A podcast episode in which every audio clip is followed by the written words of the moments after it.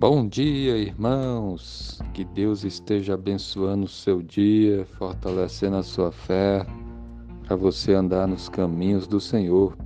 A palavra de Deus em Malaquias capítulo 4, versículo 1 diz assim: Pois eis que vem o dia e arde como fornalha, todos os soberbos e todos os que cometem perversidade serão como o restolho. O dia que vem os abrasará, diz o Senhor dos Exércitos de sorte que não lhes deixará nem raiz nem ramo. Amém. Esse texto bíblico é um aviso, é uma advertência, porque aqui fala de um dia que virá, um dia em que virá como se fosse uma fornalha, é um dia do juízo, é o dia do castigo, é o dia em que os soberbos e os que cometem a perversidade serão como, como um restolho que vão ser queimados e vão ser destruídos. Esse dia que vem os abrasará, diz o Senhor dos Exércitos, de maneira que não vai sobrar nem raiz nem ramo. É um dia de juízo. É um dia em que aqueles que não se arrependerem, aqueles que viveram na perversidade, no pecado, na soberba, na idolatria, sofrerão o castigo. A palavra de Deus, ela adverte de que um dia o Senhor Jesus voltará, de que um dia ele se assentará no seu trono, de que um dia ele vai julgar esse mundo.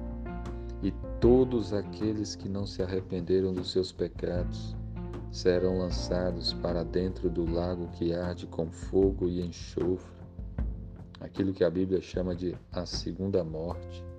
Por isso que a Bíblia fala para as pessoas se arrependerem, se converterem, se voltarem para Deus, se reconciliarem.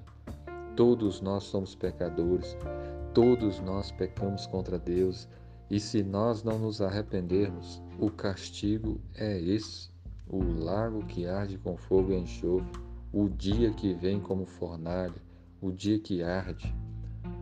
Por isso, é que precisamos urgentemente de Jesus, o Salvador.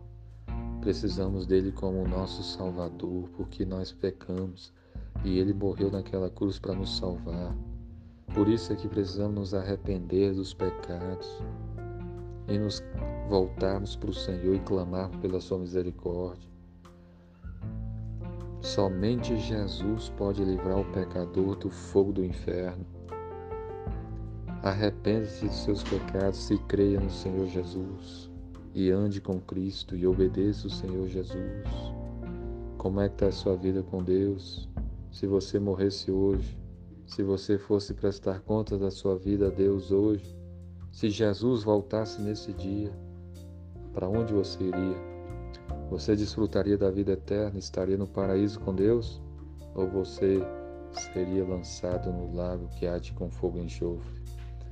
É tempo de nos voltarmos para o Senhor, é tempo de entregarmos a nossa vida a Cristo, de nos humilharmos diante do Senhor, de buscarmos a Sua presença, a Sua graça. Que Deus abençoe a sua vida, em nome de Cristo. Amém.